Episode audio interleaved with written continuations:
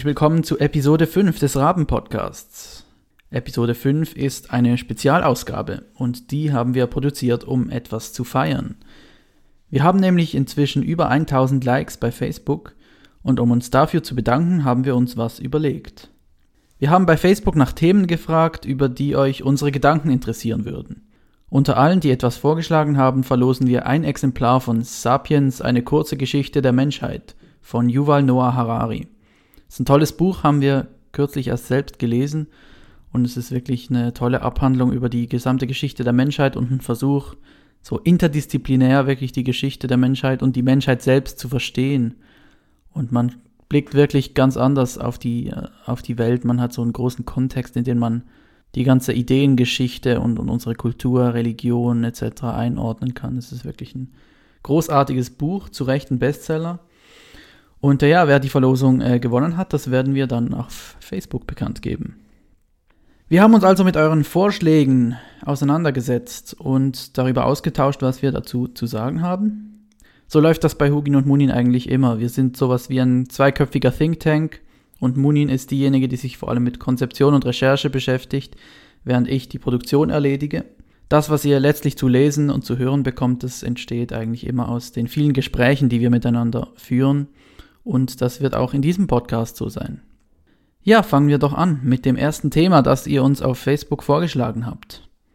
Ihr habt uns gefragt, wie entstand Leben, Aminosäuren, RNA, DNA, Zellen aus toter Materie? Das ist für mich der Missing Link, der mich an einer rein atheistischen Evolutionstheorie zweifeln lässt. Hier sind wir also im Gebiet Chemie, Biologie und Religion. Da wir weder Chemiker noch Biologen sind, können wir zu der technischen Seite natürlich eher wenig sagen. Was wir wissen ist, dass es durchaus Experimente wie das Miller-Urey-Experiment gibt, die zeigen, dass Aminosäuren, die Bausteine des Lebens, aus Chemie hervorgehen können. An diesem Versuch gibt es allerdings auch berechtigte Kritik. Äh, die Bedingungen, unter denen der Versuch von Miller und Urey durchgeführt wurde, sind nur Vermutungen und Annäherungen an die Bedingungen, die damals vor etwa dreieinhalb Milliarden Jahren, so alt ist das Leben ungefähr, auf der Erde geherrscht haben könnten. Ähm, seit diesem Experiment gibt es das Gebiet der präbiotischen Chemie, das seither zeigen konnte, dass unter verschiedenen Bedingungen und auf verschiedene Weise die Bausteine des Lebens aus Chemie entstehen können. Es bleiben aber natürlich viele Fragen offen. Ähm, der Graben zwischen Chemie und Biologie ist aber definitiv nicht so weit, wie man vielleicht spontan vermuten würde. Ja, und damit kommen wir zum philosophischen Teil dieser Fragestellung, äh, wozu wir etwas mehr sagen können. Manchmal hört man, dass Leute sagen, ja, möglich ist es vielleicht schon, dass aus Chemie die Bausteine des Lebens entstehen und aus diesen Bausteinen dann Lebewesen werden, aber es ist doch extrem unwahrscheinlich. Ja, über die genauen Wahrscheinlichkeiten lässt sich nur schwer etwas sagen. Was sich aber sagen lässt, ist, dass wir ja hier von einer Ursuppe sprechen, in der über Milliarden von Jahren unzählige Moleküle aufeinanderprallten und von verschiedenen Einflüssen wie Temperatur, Atmosphäre mit ihren verschiedenen Gasen, Blitz- und Meteoreinschläge und vielem mehr beeinflusst wurden. Jetzt stellen wir uns mal vor, die Wahrscheinlichkeit, dass aus Chemie Leben entsteht, wäre so tief wie die Wahrscheinlichkeit, dass wir mit einer Million Würfeln würfeln und alle Würfel eine 6 zeigen. Eine unfassbar tiefe Wahrscheinlichkeit. Davon auszugehen, dass das passiert, wäre wahnwitzig. Stellen wir uns nun aber vor, wir könnten über Milliarden von Jahren hinweg unablässig würfeln. Jetzt liegt es plötzlich im Rahmen des Erwartbaren, dass gelegentlich einmal nur Sechsen oben liegen. Dann kommen wir noch zur Schlussbemerkung bei der gestellten Frage. Patrick, der diese Frage gestellt hat, meinte, der Sprung von toter Materie zum Leben sei für ihn der Missing Link, der ihn an einer rein atheistischen Evolutionstheorie zweifeln lasse. Dazu gibt es einiges zu sagen. Zunächst einmal ist die Entstehung des Lebens genau genommen ja kein Thema, das die Evolutionstheorie betrifft. Die Evolutionstheorie beschäftigt sich damit, wie die Artenvielfalt zu erklären ist. Sie beschäftigt sich nicht damit, wie das Leben entstand, sondern damit, wie aus dem Leben die verschiedenen Arten hervorgingen. Charles Darwins Buch heißt ja auch die Entstehung der Arten. Die Entstehung des Lebens bezeichnet man in der Wissenschaft als Abiogenese. Patrick fragt sich also, wie die Abiogenese ohne göttliche Hilfe vonstatten gehen konnte. Da ist natürlich Vorsicht geboten, damit man nicht äh, in den Fehlschluss abrutscht, dass eine göttliche Intervention wahrscheinlich ist, solange die Wissenschaft keine Erklärung findet, die ohne Götter auskommt. Um von einer göttlichen Intervention ausgehen zu können, bräuchten wir sicher mehr als die Absenz anderer Erklärungen und auch mehr als die Widerlegung bestimmter atheistischer Erklärungen. Wenn wir nicht erklären können, wie aus Chemie Biologie wurde, dann lässt das ja nicht mehr zu, als wir wissen das nicht. Und es gibt ja mehr als eine Alternative zur Idee, dass das Leben nur anhand der Naturgesetze entstand. Wenn es ein persönlicher Gott war, ja, welcher war es dann? Warum war es nur einer, wieso nicht mehrere? Muss dieser Gott allmächtig und allgütig gewesen sein und ein bestimmtes Buch geschrieben haben? Muss er persönlich sein? Muss es ihn heute noch geben? Nein, es muss nur irgendein etwas gegeben haben, das dazu in der Lage war, das Leben entstehen zu lassen. Wenn wir also mit der Antwort Naturgesetze nicht zufrieden sind, können wir bestenfalls darüber spekulieren, was die Entstehung des Lebens sonst noch so verursacht haben könnte. Dazu kommt theoretisch alles in Frage, was dazu in der Lage sein könnte. Es gibt keinen Grund, sich dabei auf einen Gott zu beschränken. Theoretisch reicht ein Toaster, der Leben erzeugen konnte und dann verschwand. Oder vielleicht sind wir alle nur Teil einer Simulation oder wurden von Aliens gezüchtet oder das erste Leben kam durch einen Meteoriten auf die Erde. Das würde allerdings alles das Problem nur verschieben, statt es zu lösen. Wir sehen, viele Fragen, wenige Antworten. Die Wissenschaft bleibt dran. Nächste Frage. Welche Partei würden Hugin und Munin wählen? Ja, das ist nicht so leicht zu beantworten. Zunächst ist zu sagen, dass ich Schweizer bin und Munin Deutsche ist. Wir sind also in unterschiedlichen politischen Systemen zu Hause. Was wir gemeinsam haben, ist, dass wir früher deutlich links gewählt haben und heute Positionen haben, von denen nur selten ein Politiker oder eine Partei wirklich viele in sich vereint. Als ich hier in der Schweiz letztens mal einen Test gemacht habe, um herauszufinden, wen ich wählen soll, da waren mehrheitlich libertäre Randparteien und Linke auf der Liste. Doch selbst der passgenaueste Politiker hatte in vielerlei Hinsicht deutliche Differenzen zu meinen Positionen. In Deutschland gäbe es noch die kleine Partei der Humanisten, die unseren Positionen zumindest in der Theorie oft recht nahe kommt. Aber das ist dann auch nicht so einfach, wie es klingt. Wir denken einfach nicht, dass es weise ist, die Welt nur durch die Linse einer einzelnen politischen Bewegung zu betrachten. Für uns sind Parteien wie Debattierteams, die ein Thema aus einer bestimmten Sichtweise beleuchten. Wir hören uns die verschiedenen Sichtweisen an und entscheiden dann mal so, mal so. Wir denken besonders in den letzten Jahren wirklich ständig intensiv über grundlegende Glaubenssätze nach und treffen dabei laufend auf neue Informationen und Argumente, die unsere Sichtweise verändern. Wir haben uns erst in den letzten Jahren erstmals wirklich ernsthaft und direkt auch mit rechten und konservativen Denkweisen befasst und viel über ethische Grundfragen nachgedacht, möglichst ergebnisoffen. Unser Weltbild ist dadurch deutlich weniger schwarz-weiß geworden. Wir versuchen immer mit der Grundhaltung durch die Welt zu gehen, dass all unsere Ideen Baustellen sind, an denen sich zu jedem Zeitpunkt noch alles ändern kann und das macht es schwierig, sich festzulegen. Dann die nächste Frage. Gibt es einen freien Willen oder ist alles determiniert? Darüber haben wir einen äh, Blogartikel geschrieben, den ihr auf huginundmunin.ch findet. Aktuell sind wir der Ansicht, dass es keinen freien Willen gibt. Ob alles determiniert ist, wissen wir nicht genau, besonders weil Wissenschaftler ja auf der Quantenebene noch Ereignisse finden, die sich bisher nicht vorhersagen lassen. Es ist aber wichtig anzuerkennen, dass das dem freien Willen keine offene Tür lässt, denn Zufall ist ja keine Kontrolle. Warum glauben wir nicht an den freien Willen? Ja, wenn man sich mit dieser Frage beschäftigt, ist zuerst mal eine wichtige Sache, dass man Willensfreiheit und Handlungsfreiheit nicht verwechselt. Das ist nicht dasselbe, aber es besteht eine Wechselwirkung zwischen beiden und darum behandeln wir auch beide in unserem Blogartikel. Also zur Klärung Handlungsfreiheit ist tun zu können, was man will. Viele Leute denken, das sei freier Wille. Und sie denken dann, das würden wir bestreiten, wenn wir sagen, dass wir nicht an den freien Willen glauben. Darum geht es aber beim freien Willen nicht. Also wir bestreiten natürlich schon auch, dass die Handlungsfreiheit grenzenlos ist, aber das dürfte klar sein, dass man nicht alles tun kann, was man will. Aber natürlich kann man das oft auch. Aber was bedeutet denn nun Willensfreiheit? Willensfreiheit bedeutet, dass man wollen kann, was man will. Und bereits wenn man das ausspricht, sollte einem ja auffallen, dass da irgendwas nicht aufgeht. Ich kann nicht frei darüber verfügen, was ich will. Was ich will, das ergibt sich aus meiner Genetik und äußeren Umständen. Ganz einfaches Beispiel zur Verdeutlichung. Denkt an eine beliebige Stadt. Habt ihr eine? Okay, dann überlegen wir jetzt mal. Konntet ihr euch frei für jede beliebige Stadt entscheiden? Könnte es sein, dass euch nicht alle Städte namentlich bekannt sind? Dass euch selbst von denen, die ihr kennt, nicht alle eingefallen sind? Dass eine Mischung aus euren Anlagen, eurem Wissen, euren Erfahrungen, eurer aktuellen Verfassung euch zu der Stadt geführt hat, für die ihr euch entschieden habt?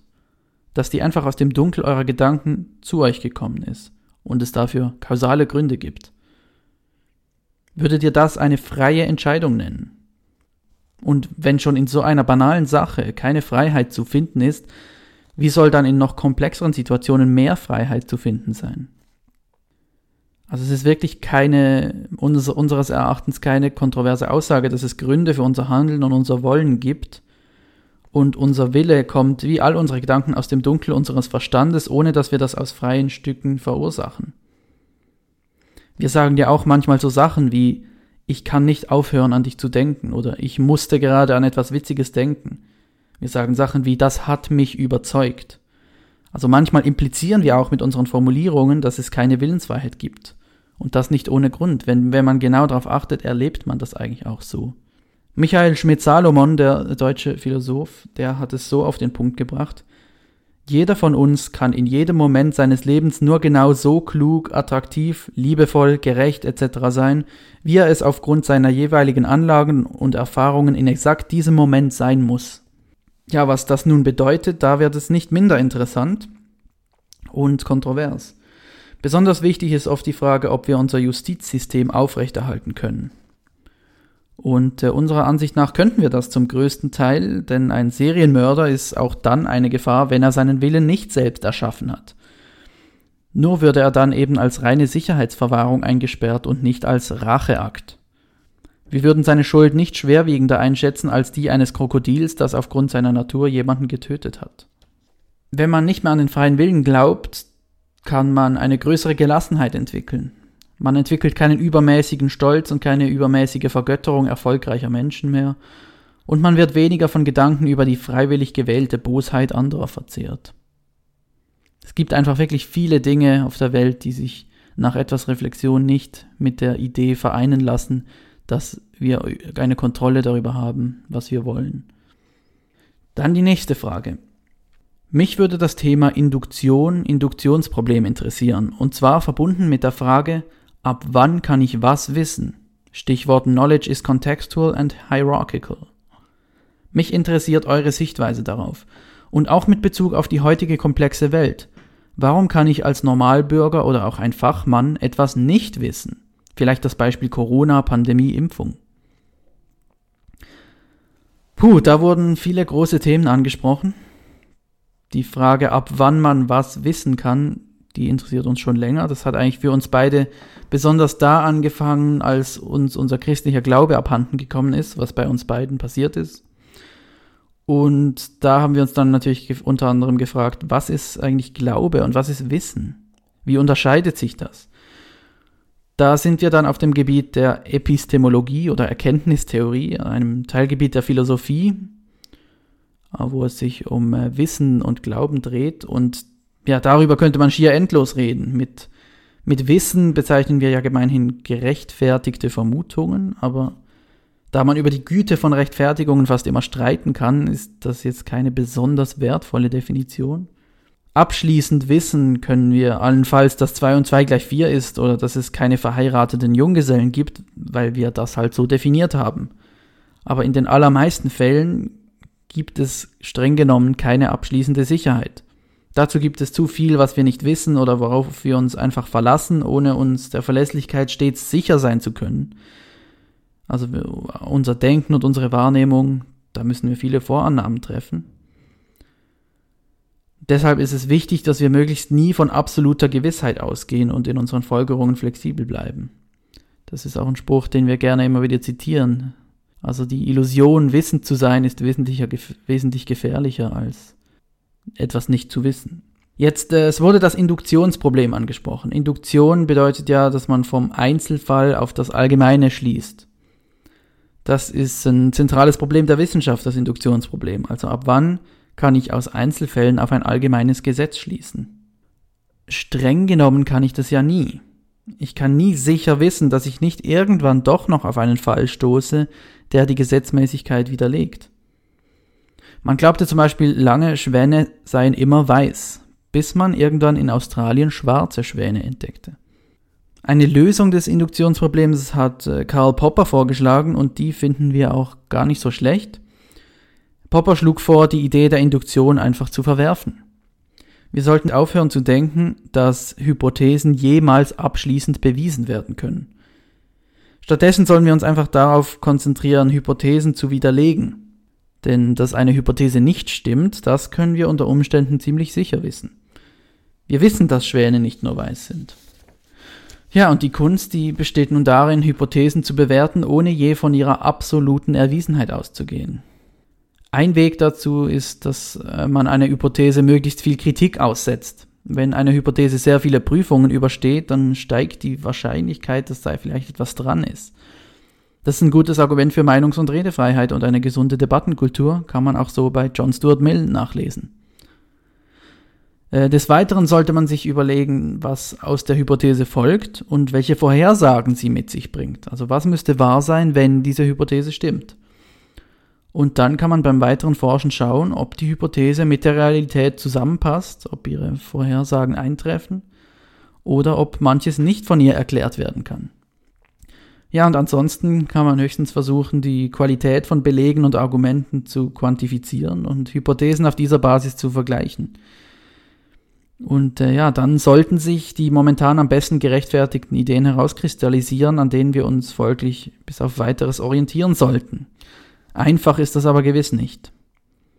Ab wann man was wissen kann, das lässt sich kaum sinnvoll allgemeingültig beantworten und das ist natürlich momentan während Corona eine besondere Herausforderung. Da stehen Menschenleben und vieles mehr auf dem Spiel und wenn wir das Falsche glauben, dann kann das katastrophale Auswirkungen haben. Und gleichzeitig gibt es erst wenig klare Evidenz. Wir müssen uns da erst emporirren.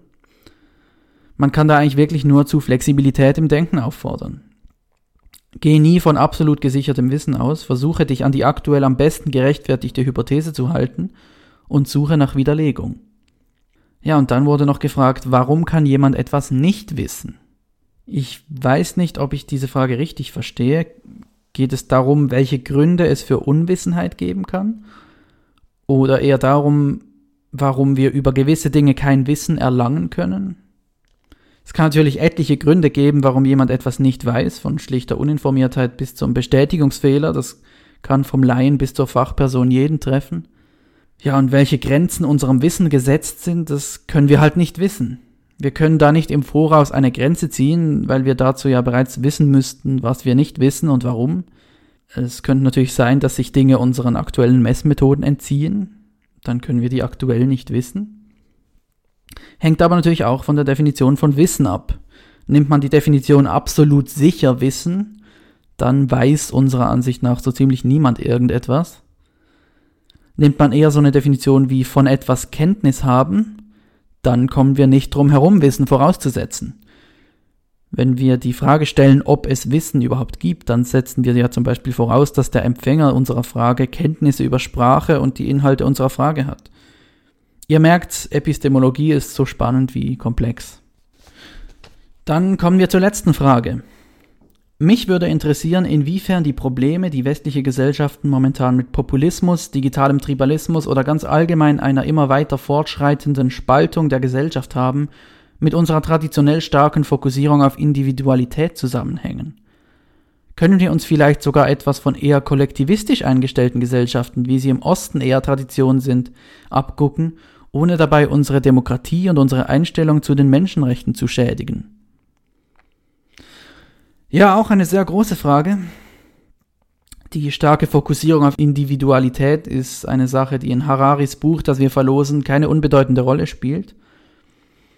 Die Individualität ist uns schon ziemlich heilig im Westen. Jeder weiß selber, was für ihn am besten ist. Schönheit liegt im Auge des Betrachters. Du allein bestimmst über deine Identität, folge deinem Herzen. Die Sache ist nur, dass die Psychologie zum Beispiel mittlerweile zunehmend herausfindet, dass dieses Herz ein biologischer Algorithmus ist, der Genetik und Umwelteinflüsse vermengt und nicht zwingend von tiefer Weisheit geprägt ist. Mit anderen Worten, die Idee des freien Willens liegt im Sterben. Und das könnte gesellschaftlich schon ziemlich bedeutend sein.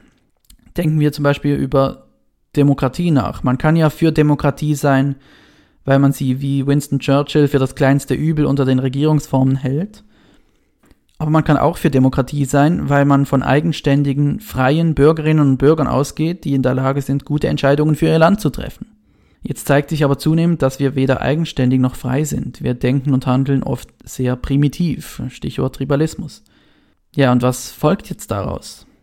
Verlieren wir vielleicht den Glauben an den Individualismus? Es scheint sich ja teilweise Tribalismus mehr zu zeigen, gerade auch äh, auf politischer Ebene. Und das ist ja eigentlich eher etwas Kollektivistisches. Also in, in kollektivistischen Gesellschaften wird das Individuum zum Beispiel von dem Soziologen Hofstede beschrieben als primär interdependent, eingebettet in sozialen Kontext, definiert über soziale Beziehungen und Mitgliedschaft in Gruppen, im Gegensatz zum primär eigenständigen Individuum des Individualismus. Und was sich ja mancherorts mittlerweile auch zeigt, das scheint mir eher so ein Misstrauen gegenüber dem Individuum zu sein, statt dem Glauben an den freien Bürger. Wenn man sich so Dinge anschaut wie den Kampf gegen Fake News, das Fact-Checking, die schwindende Neutralität in der Berichterstattung, das zeugt eher davon, dass man nicht von eigenständigen, rationalen Bürgerinnen und Bürgern ausgeht, sondern davon, dass man die Dinge richtig framen und auswählen muss damit die Leute auch zu den richtigen Meinungen gelangen. Das wirkt auf mich eher kollektivistisch. Und das spaltet uns eben in diejenigen, die das Framing richtig finden, weil es ihrer ideologischen Richtung entspricht, und denen, die anders denken. Also ich glaube, in der Hinsicht wäre es nicht zwingend weise, sich noch mehr am Kollektivismus zu orientieren. Andererseits könnten diese kollektivistischen Trends auch von sehr kleinen Randgruppen ausgehen. Und äh, in anderer Hinsicht könnte es vielleicht interessant sein, sich mehr mit dem Kollektivismus auseinanderzusetzen. Es wäre zum Beispiel interessant, mal Umfragen dazu zu machen, wie die Leute zu so kollektivistischen Ideen wie dem Ziel eines harmonischen Miteinanders stehen oder wie sie ihre Verantwortung gegenüber ihrer Gemeinschaft sehen. Ja, uns beschäftigen diese Probleme, dieser digitale Tribalismus, diese Spaltung etc. Das beschäftigt uns ja auch sehr. Man sollte aber auch schon immer wieder mal einen Schritt zurück machen und sich fragen, wie groß diese Probleme tatsächlich sind. Je weniger Probleme man hat, desto größer erscheinen einem ja diejenigen, die man hat. Man sieht das zum Beispiel auch am Terrorismus. Ein Terroranschlag ist ein Riesending bei uns, weil sowas bei uns so selten vorkommt. Und entsprechend könnte uns die Spaltung auch krasser vorkommen, als sie ist. Es sind eben die größten Konflikte, die es bei uns noch gibt, während anderswo Bürgerkriege toben. Vielleicht muss man auch nicht jede Meinungsverschiedenheit gleich zu einer Spaltung aufblasen die Spaltung, die wir haben, die scheint ja auch mehrheitlich von kleinen Gruppen an den politischen Rändern angetrieben zu werden. Wir hatten dazu zum Beispiel mal Zahlen aus den USA gepostet, wo man sieht, dass sich die Leute, die sich wirklich als politisch aktivistisch links und rechts verstehen, das bewegt sich im einstelligen Prozentbereich, obwohl es wirklich nicht so wirkt im Internet. Aber die meisten Leute, die lassen sich anscheinend der eher desillusionierten Mehrheit zuordnen, die vielseitige Meinungen hat und in den Medien kaum vorkommt, da sie halt nicht sonderlich medienwirksam ist. Aber all das soll aber natürlich auch nicht heißen, dass wir keine Probleme haben und keine Verbesserungen anstreben sollten. Und äh, wir werden uns weiter für besseres Denken und Debattieren einsetzen, unter anderem in Partnerschaft mit dem Verein Schweiz debattiert, dem wir gerade vereinbart haben, dass wir in Zukunft zusammenarbeiten werden. Und äh, ja, wir freuen uns enorm, wenn ihr uns dabei unterstützt und uns immer konstruktiv den Spiegel vorhaltet. Ja, damit äh, wären wir durch mit den Fragen. Vielen Dank allen, die ein Thema vorgeschlagen haben. Ich hoffe, ihr fandet äh, diesen Podcast dazu interessant. Und äh, ja, das wäre es dann auch schon gewesen mit der fünften Episode des Raben-Podcasts. Wir haben äh, weitere Episoden geplant, Einladungen sind verschickt. Und äh, ja, wenn ihr mehr zum Denken anregende Inhalte wollt, dann lasst doch gern ein Abo da und dann hören wir uns nächstes Mal wieder.